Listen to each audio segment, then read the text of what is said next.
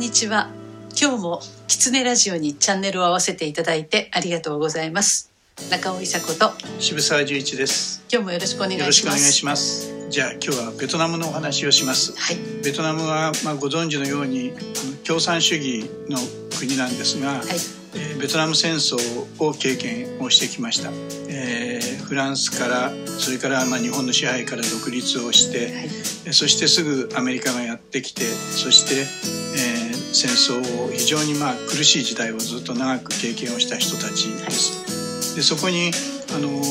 アメリカとのベトナム戦争の間マングローブ林は大変なまあ被害を受けたんですね。はいでこれはあのマングローブ林っていうのは上から見ても葉が茂っているしそれからボートで中に入ろうとしてもえ根っこが非常に複雑に入り組んでいるんで、中に人が入ることができない、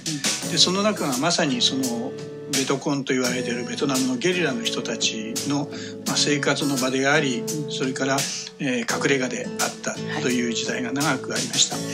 でそのためにアメリカ軍は、えそのマングローブを全部枯らしてしまって、裸にしてしまえば、えベトコンを一斉に、え探し出して殺すことができるということで、まあ、多量のダイオキシンをまいたんですね。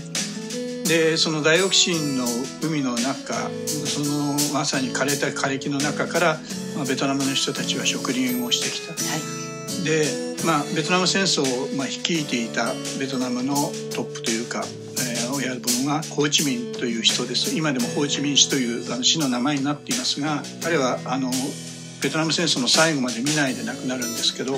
生前にずっと言ってたのは、えー自分の、まあ、子供たちのために、まあ、学校を作れで自分の孫たちのために木を植えて森を作れという話をしてたという話を、まあ、ベトナムで聞きました。はい。で、えーまさにそのアメリカ軍の空爆の最中、まあ、夜になると人々はそのマングローブのえー苗をまた植えてそこにマングローブ林をまあ復活させようという努力をしてきた。その努力をまあ少しでもサポートをしたいという形で、はいそのベトナムのカンザーという、まあ、ホーチミン市から、えー東南にえー行った、まあ、サイゴンデルタサイゴン川のまあ河口近くのマングローブ林のまあ植林をちょうどそのおミャンマーに行った時の仲間と一緒にやっていたという経験があります。まああのミャンマーに行く前に私はベトナムに行ったので、はいえーマングローブ林ってこんなところなんだっていうようなことを初めて知りました。はいマングローブって、まあ、年間あの1メートルぐらいずつはい成長するとても成長が早い木なんですね。ですから私が行った頃にはもうすでにえ結構マングローブ林というのがところどころにも復元をしていました今考えればその、まあ、ダイオキシンの海みたいなところなんですけど、はい自然っていうのは、まあ、強烈にまあ復元力を持っていて夜その川を一人でこう泳いでるとそのマングローブ林の中をその水路みたいなものがこうおぼろげに黒く見えるんですが、その両脇の木にはもうホタルが無数についていてそれが点滅をするんです。だから本当にそのクリスマスツリーのその森の中をねうん。一人で泳いでるという、まあ、す素晴らしい感覚です。でその頃はそのダイオキシンといってもあんまり詳しく知らなくて、まあ、枯葉剤ということでかろうじて知ってたぐらいです。でそのうちあのダイオキシンの害がもう盛んにテレビで言われるようになったりとか、それからその当時のテレビ局が「あの宇宙船地球号」という、はい。まあ、有名な番組があって、ええありましたね。その番組がその特集をしてくれて私たちがフィールドにしてるマングローブ林とそれから東京湾のダイオキシン量を比較した番組を作ってくれたんです、で本当にびっくりさせられたのはその時東京湾のダイオキシン量が確かあの関沢地区のそのダイオキシンの海だったところの確か100倍ぐらいでそうなんです。はい。東京の場合は結局川が東京湾にははい。大きい川が流れ込んでいて、えで結局その川筋川筋にゴミの焼却場があったりとか人間の生活があるもんですから、東京湾というのはそういうものがもうまさにこうなんていうかし収縮されてっていうか煮詰められたような形になって、濃度が非常に高くなって流れ込む、まあ、その意味で栄養分もとっても豊かな海なんですけどへでまあその私たちの言ったサイゴンデルタは逆に外へ流れ出してしまう地形なもんですから、まあ、その辺が違うのか。それともまあその時の、まあ、現地の人たちは森がやっぱり浄化してくれてるんだ、うん、あのナウシカではないですけど、はいはい。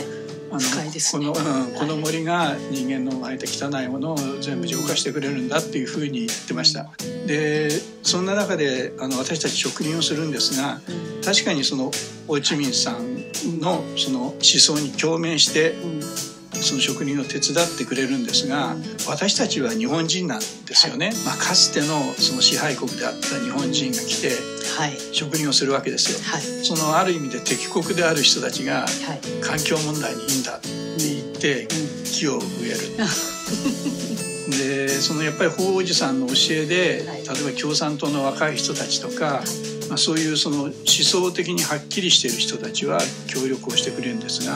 一般の人たちから見るとやっぱりとってもうさんくさい、うん、でなんとかその一般の人たちにこの職人を受け入れてほしいなっていう思いがあって、はい、木梨小吉さんと加藤時子さんのつてをこうつないでいって2人に頼んで、はい、そこでそのみんなで一緒になれるようなコンサートをやりたいっていう話をしたんです。はいでお二人ともまあ快くベトナムのその田舎まで来てくれました、はい、で、えーと、コンサートをやるからと言ってその地元の共産党の若い連中たちがコンサート会場を初めて設営して、はい、まあ、そんな大きい音楽コンサートなんてそんなところでは初初めての経験、はい、いざコンサートがスタートした村人たちはまあ恐る恐るっていうか、うん、何をやるんだあいつらという感じで来てくれて、はい、で何曲か歌を歌ってるうちに一斉に電気が落ちたんですよ。はい、でそれはその今までそんな電力をその村は使ったことはなかった。はい、だから村中真っ暗になってしまう。でみんな白熱灯一つぐらいのところで暮らしをしてますが、それも全部なくなってしまって、当然アンプも使えない、はい、音は全然出てこない。はい。その時に稲正吉さんとそのチャンプルズだったんですけど、はい、その連中たちは三振を弾き始めたんです、はい、でその全く真っ暗な中、はい、みんながざわざわしてる中に三振の音が響いて、うん、そうしたらね、まあ、シーンとするんですよ、で彼らはね花を歌う。花というのは実はベトナムでもヒット曲になってて、はい、ベトナムと国境を接してるカンボジアでも、うん、それからタイでもラオスでも、うん。花をみんな歌うことができるんです。で私たちの一した仲間の一人が、はい、ラオス語で花を歌い素敵ですね。それからカンボジア語で花を歌い。で最後そのベトナム語になった時に、はい、それまで本当にこうある意味でギスギスした雰囲気だったコンサート会場が、全員がベトナム語で花を歌ったんですよ。素敵ですね。それで真っ暗な中。真っ暗な中。でとにかく迷惑をこっちはもう迷惑をかけてね、うんうん、村の電気全部停電させちゃったわけですから、うん、申し訳ない申し訳ないって言うけどいやもううちら昔から、うん、まああのアメリカ軍の爆撃に慣れてるから、うん、ななんてことはないと言ってみんなろうそくを持ち出して、はい、それでみんなその日はもう帰っていくんです。でその翌朝、えーと、その街を歩いたら、もう全部のうちから声がかかるんですよ。朝飯を食って。素敵ですね。で一つになれた。一つになれたんで僕はねそのいろんなそのマングローブって環境大切ですよとかねこういうホホーチミンさんも言ってたでしょうとか、はい、それからそのこれから地球環境がどんどんね、うん、悪くなってる時に、はい、あのこのみんなでやっぱり木を植えてこの村をきれいな村にしましょうよとか。うん。まあ、いくら言ってもね理屈で分かる人なんてね、はい、ほんのわずか。これはね日本でも一緒です。そうですね。もう私が長く経験した70年近い人生の中でも、はい、理屈で人はね動かないんです、うん、そうですね。ところがね、うん、みんなで真っ暗な中で歌を歌った、うん、音楽の力ってね大きいですね。すごいなと思いましたね。なるほど、えー、中尾さんも音楽関係そうですね、ね、もう全く同じですけど、うん、やっぱりその森でどうやってその森の大切さとか自然の大切さを伝えるかって言った時に明治神宮の森を使わせていただこうと思いましたね。はい。でやっぱりあの森の中でみんなが一つのお音に寄り添ってというかね。あの空間を共有ししてあとやっぱり空気ですね。空気ですね。森とその暗い空と、うんうん、私たちはその昼から夕暮れから真っ暗になっていく空の動きが見える中でのその音と風と日暮らしの声とかそれはもう全部ですよね。そうですね、はい、で結局その僕たちがこうやって社会の中で生きていく時に、ほとんどその言葉による情報、はい、あるいは目から入ってくる情報で全てのことをほとんど判断してるし、それでコミュニケーションが取れてるつもりに僕たちはなって生きてますけど、い、かにその目から入ってくる情報以外の、はい、例えば匂いだとか、耳とか、ね、味だとかあと体がこう震えますよね。そうですね、はい、その言葉にならない、まあ、今の言葉で言うと、うん、まあ、非認知的とかって言うんですけど、